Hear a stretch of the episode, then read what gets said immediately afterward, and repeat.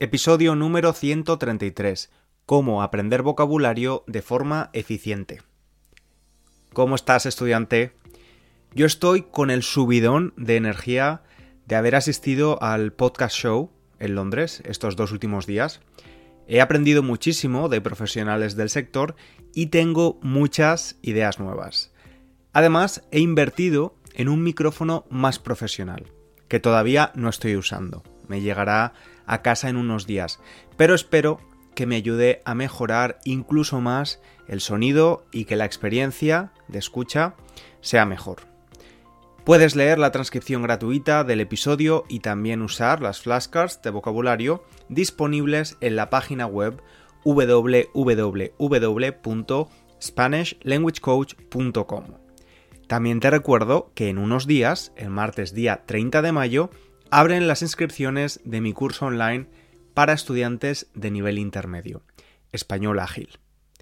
Siempre digo que este podcast y el curso son cosas muy diferentes. Escuchar el podcast te ayuda a mejorar tu comprensión y a ganar nuevo vocabulario, tema del que vamos a hablar hoy. Por otra parte, el curso pone el foco en la parte práctica, en que tú seas la parte activa del proceso y te expreses en español de forma oral y escrita y que lo hagas mientras ganas fluidez, agilidad y precisión de la gramática española del nivel intermedio. Es un curso online, pero hay una gran parte humana, porque además de la comunidad de estudiantes de español de todo el mundo, si tienes alguna duda sobre algunas de las lecciones, Lidia o yo te responderemos personalmente. No hay inteligencia artificial solo personas de verdad. Si quieres más información sobre el curso, la tienes en la página web y si tienes cualquier duda, también puedes escribirme a mi email cesar Y como he dicho, el tema de hoy es aprender nuevo vocabulario de forma eficaz. Y quiero decir que este episodio lo hemos preparado entre Lidia y yo, aunque sea mi voz la única que escuches.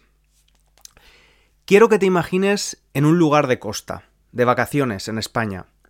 Vas al chiringuito, y un chiringuito es un bar en la playa, pides algo para comer y beber en la barra, y el camarero te habla en español. Tú le entiendes perfectamente, le respondes correctamente en el mismo idioma y te sirve tu tapa, tu bebida y lo disfrutas. ¿Cómo te sientes al hablar en el idioma que estás aprendiendo? Te resulta gratificante ser capaz de conversar con un nativo, ¿verdad? Una comunicación fluida en otro idioma es a lo que aspiramos. Seguro que te sientes bien y es muy satisfactorio hablar y ver en acción lo que has aprendido. Pero, ¿aprenderlo es para ti un placer o una lucha? Si tu respuesta es que a veces es una lucha, no estás solo. Recordar el vocabulario, las reglas gramaticales y pronunciar correctamente son tareas que no siempre resultan simples, especialmente hacerlas todas a la vez. En este episodio vamos a ver cómo fortalecer una de esas áreas para sentirse a gusto, con comodidad, hablando español. Vamos a ver cómo aprendemos nuevas palabras, cómo funciona nuestra memoria y algunos trucos para aprender nuevo vocabulario de forma más eficiente. Para ese objetivo, primero tenemos que aprender nuevas palabras y ser capaces de recordarlas. ¿Qué nos ayuda a recordar de manera más sencilla las palabras que aprendemos? La respuesta es las imágenes y las conexiones personales. Veamos un ejemplo. Has asistido a clase de español en línea. En esa clase has estudiado el vocabulario de la ciudad, del mobiliario urbano, farola, semáforo, banco, papelera, tobogán, columpios. Sales a la calle porque tienes que hacer unas compras y decides ir repasando, perdón, repasando mentalmente lo que has aprendido en clase. Vas uniendo las palabras a las imágenes. Genial. Un banco, una papelera, una farola muy alta, un parque infantil con un tobogán y columpios. Ay, eso, eso que regula el tráfico, que tiene tres colores diferentes, verde para pasar, rojo para parar y ámbar para que vayas parando, ¿cómo se llamaba? Pero si lo acabas de estudiar. ¿Te resulta familiar esta situación? Probablemente a todos nos ha ocurrido. Memorizar el vocabulario es una batalla un poco frustrante. Y es que a nuestro cerebro solo le gusta trabajar de la forma más superficial. Hace su trabajo, pero el justo.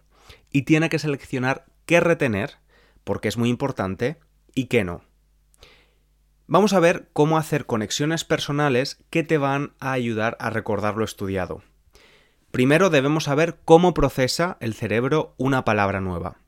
Y lo hace a cuatro niveles diferentes.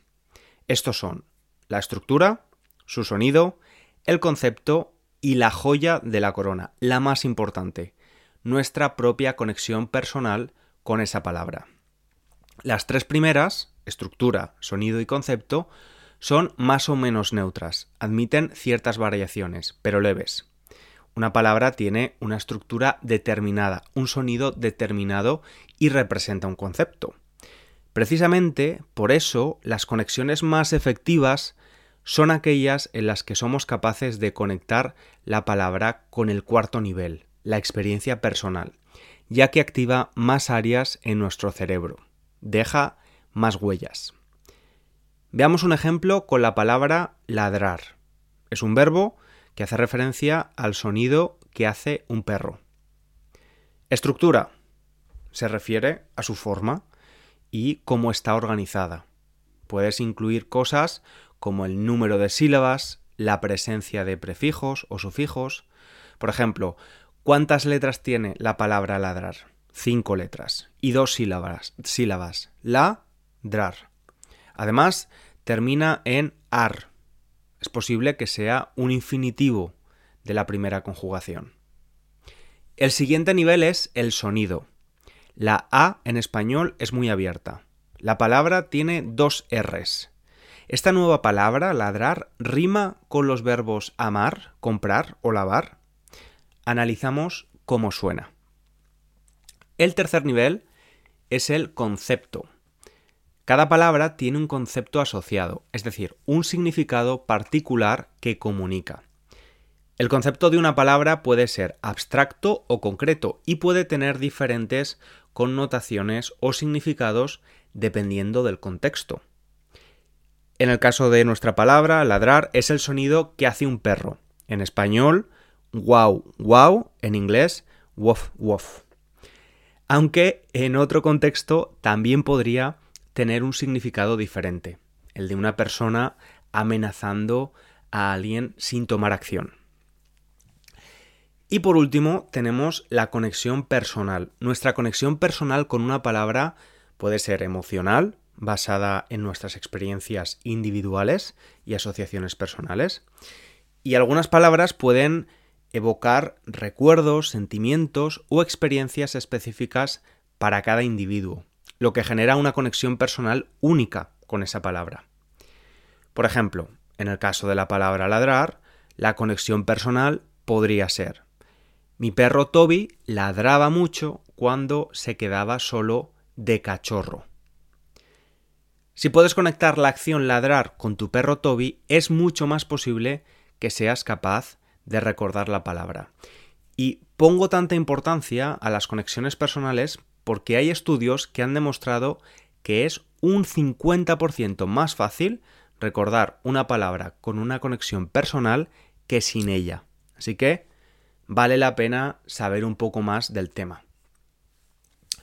Como ves, la estructura, el sonido y el concepto de una palabra son elementos más objetivos y compartidos, mientras que la conexión personal es subjetiva y varía de persona a persona. Cada individuo puede tener su propia relación única y significado personal asociado con ciertas palabras. No sé si lo sabes, pero en las flashcards que te ofrezco en cada episodio tienes la posibilidad de cambiar los ejemplos y poner alguno con una mayor conexión personal para ti. Por defecto, los ejemplos que yo pongo son las frases en contexto que has escuchado en el episodio. Pero hay una opción en cada set de flashcards que se llama Save and Edit, guardar y editar en español. Básicamente lo que hace esto es copiar el set que yo he creado para que tú puedas añadir o quitar palabras y editar no solo los ejemplos, poniendo el que sea relevante para ti, sino también las imágenes o la traducción que por defecto es en inglés. Si nunca has usado las flashcards, te animo a que lo hagas con este episodio y experimentes. Por cierto, si hablamos de conexiones, también es muy frecuente que conectemos las nuevas palabras con palabras ya conocidas. Esas palabras que ya están en nuestro cerebro pueden pertenecer al idioma que estamos aprendiendo o a otro idioma hablado por nosotros, nuestra primera o segunda lengua.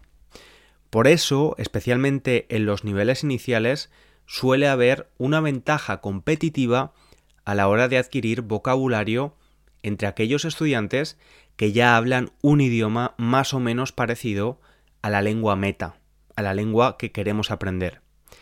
Es por eso que si no hablas ningún idioma proveniente del latín o la lengua que hablas está muy alejada de las lenguas romances, el progreso al principio, al aprender español, puede ser más lento porque estableces menos conexiones con información ya conocida. Y vamos ahora a explicar algunos trucos para poder aprender y retener nuevas palabras, nuevo vocabulario, de forma eficiente y haciéndolo con la creación de estas conexiones personales. El primer truco. Trata de imaginar una situación que hayas vivido o una experiencia con esa palabra. Por ejemplo, imagina que estás aprendiendo el vocabulario sobre el equipaje. Y por cierto, esto es útil también, aprender por campos de vocabulario, ya que te ayudará a crear conexiones y a relacionar. Cada vez que escuchas un episodio de este podcast, por ejemplo, estás aprendiendo sobre un campo específico. Economía, idiomas, literatura, sociedad. Vale, estás aprendiendo vocabulario sobre el campo del equipaje. Estas son algunas de las palabras que están incluidas en ese campo. Maleta, la pieza de equipaje en la que transportas la ropa cuando viajas. Maletín, el objeto en el que transportas los documentos. Normalmente está relacionado con el trabajo. Un abogado suele llevar un maletín en el que lleva sus documentos cuando va al juzgado. Mochila, lo que llevas en la espalda, y pueden tener distintos tamaños. Ahora asocia cada concepto con algo familiar. Tu maleta roja, con la que siempre viajas. El maletín elegante con el que vas a las reuniones importantes de trabajo. Y la vieja mochila que llevas los fines de semana cuando haces senderismo fuera de la ciudad. Estas palabras son relativamente fáciles de asociar entre ellas y también con algo conocido, pero en cualquier caso, asociar una imagen a las palabras hará mucho más fácil que las recuerdes, aun cuando no tengas ningún tipo de experiencia personal con la palabra en cuestión. Algo a lo que muchas personas que estudian idiomas no le dan suficiente importancia es a la increíble capacidad de nuestra memoria visual. Quiero hablarte del experimento de la memoria fotográfica de Hammer y Bingham, realizado en la década de 1960. En este experimento se buscaba evaluar la capacidad de la memoria visual de los estudiantes universitarios. Los participantes fueron expuestos a 600 anuncios de revistas y posteriormente se les mostraron 600 imágenes adicionales, algunas de las cuales eran copias exactas de los anuncios previos, mientras que otras eran nuevas. A los participantes se les pidió que identificaran los anuncios originales, el resultado fue de un 98,5% de acierto, es decir, sugiere que los estudiantes tuvieron una alta precisión en reconocer los anuncios originales. Esto indica que la memoria visual puede ser una herramienta poderosa cuando se trata de aprender idiomas. Una herramienta con la que puedes jugar es Google Images. A veces la mejor manera de entender lo que significa una palabra es verla, en lugar de buscar la traducción o la definición en el diccionario. En español hay una expresión que se usa mucho y dice, una imagen vale más que mil palabras. Y ahí tienes la prueba.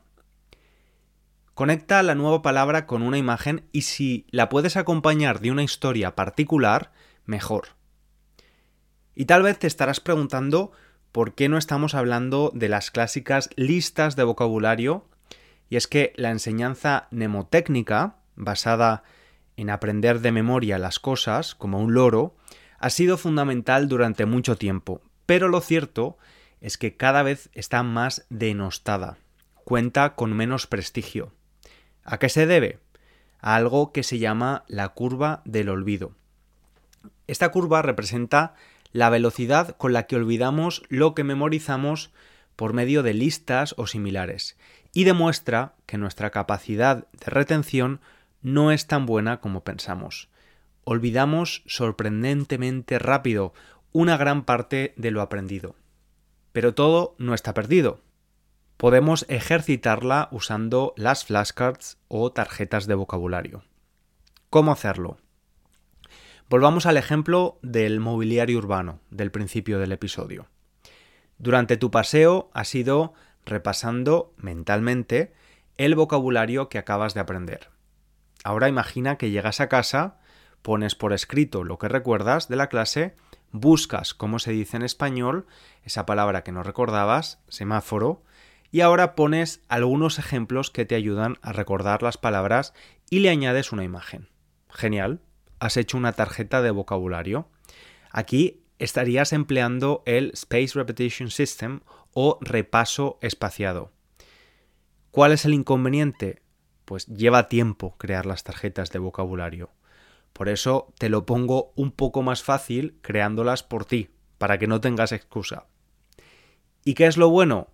pues que luego podrás repasarlas en cualquier momento, mientras se hacen las tostadas del desayuno en el metro o mientras ponen anuncios en la televisión o incluso mientras estás en el baño.